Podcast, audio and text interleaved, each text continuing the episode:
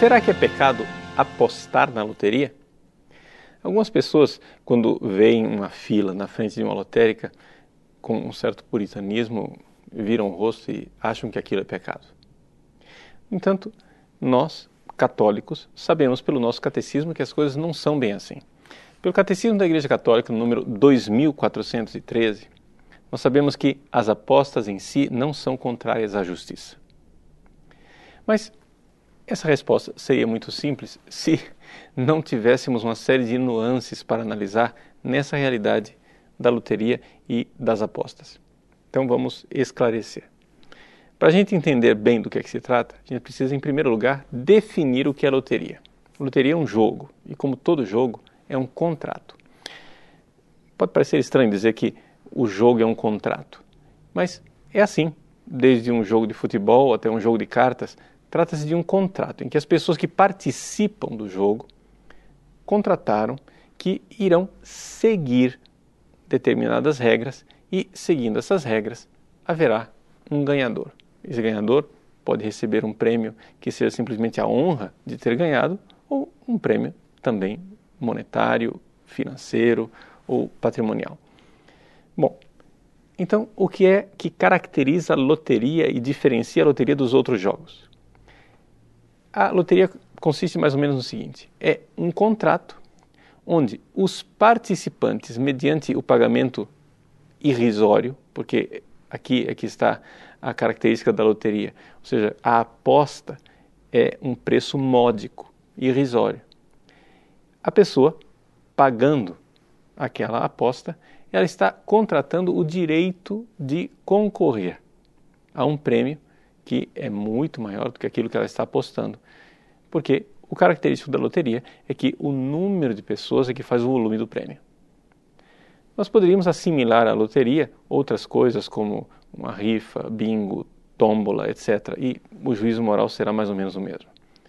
Pois bem, o que dizer então das loterias em si?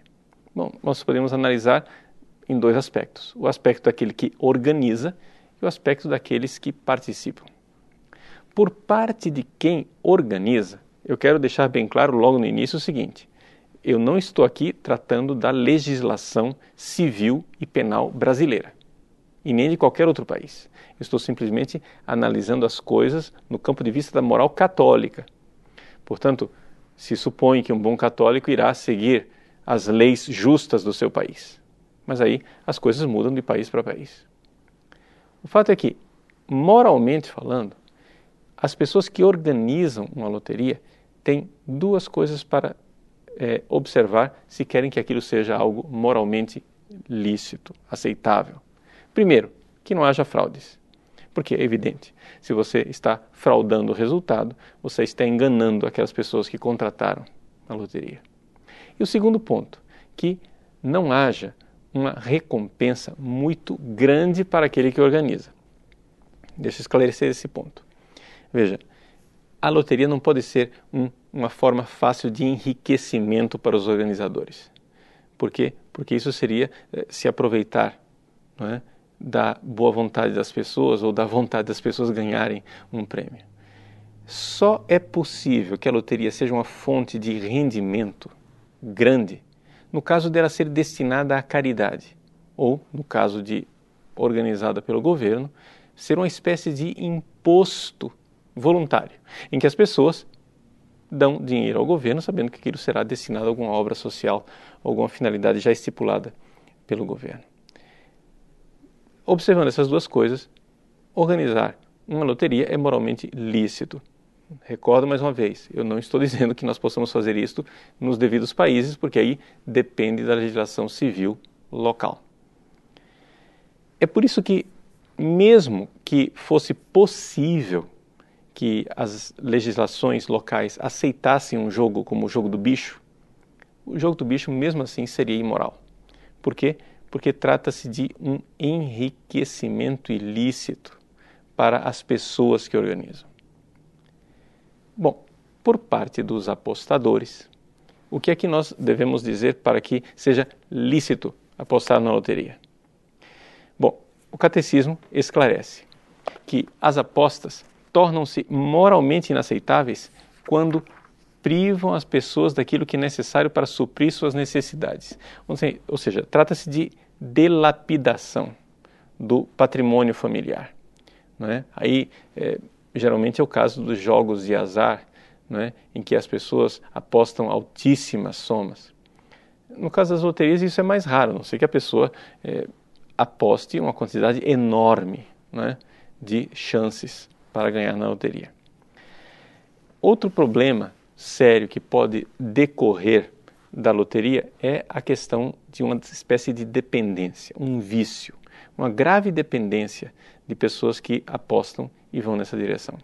Se você exclui essas duas coisas, primeiro, que você esteja delapidando o patrimônio da sua família, e em segundo lugar, que você já esteja dependente daquilo e tornou-se um vício, então é moralmente lícito e aceitável apostar na loteria. Mas as coisas não param por aí. Por quê? Porque a pergunta que nós podemos fazer ulteriormente é não somente se é moralmente aceitável, mas se é aconselhável espiritualmente apostar em loterias.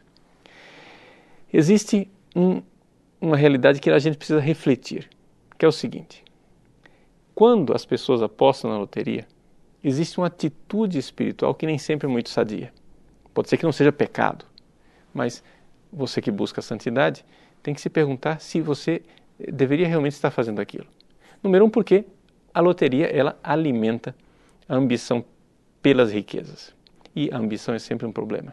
Principalmente as pessoas pobres ficam sonhando com a possibilidade de se tornar do dia para a noite ricos facilmente. Não é? Segundo ponto que pode ser alimentado pelas loterias é a questão de que a pessoa diminui o seu amor pelo trabalho. Ela fica pensando na riqueza que não é adquirida pelo seu árduo trabalho, mas que é adquirida pela sorte, magicamente. E um terceiro ponto que deve se olhar é que muitas pessoas, jogando na loteria, alimentam a sua vida ociosa, na esperança de que, bom, o dinheiro virá, então não preciso trabalhar. Olhando essas características, nós vemos então que não se trata somente de dizer se a loteria é ou não é pecado. Ou seja, geralmente, apostar na loteria não é pecado.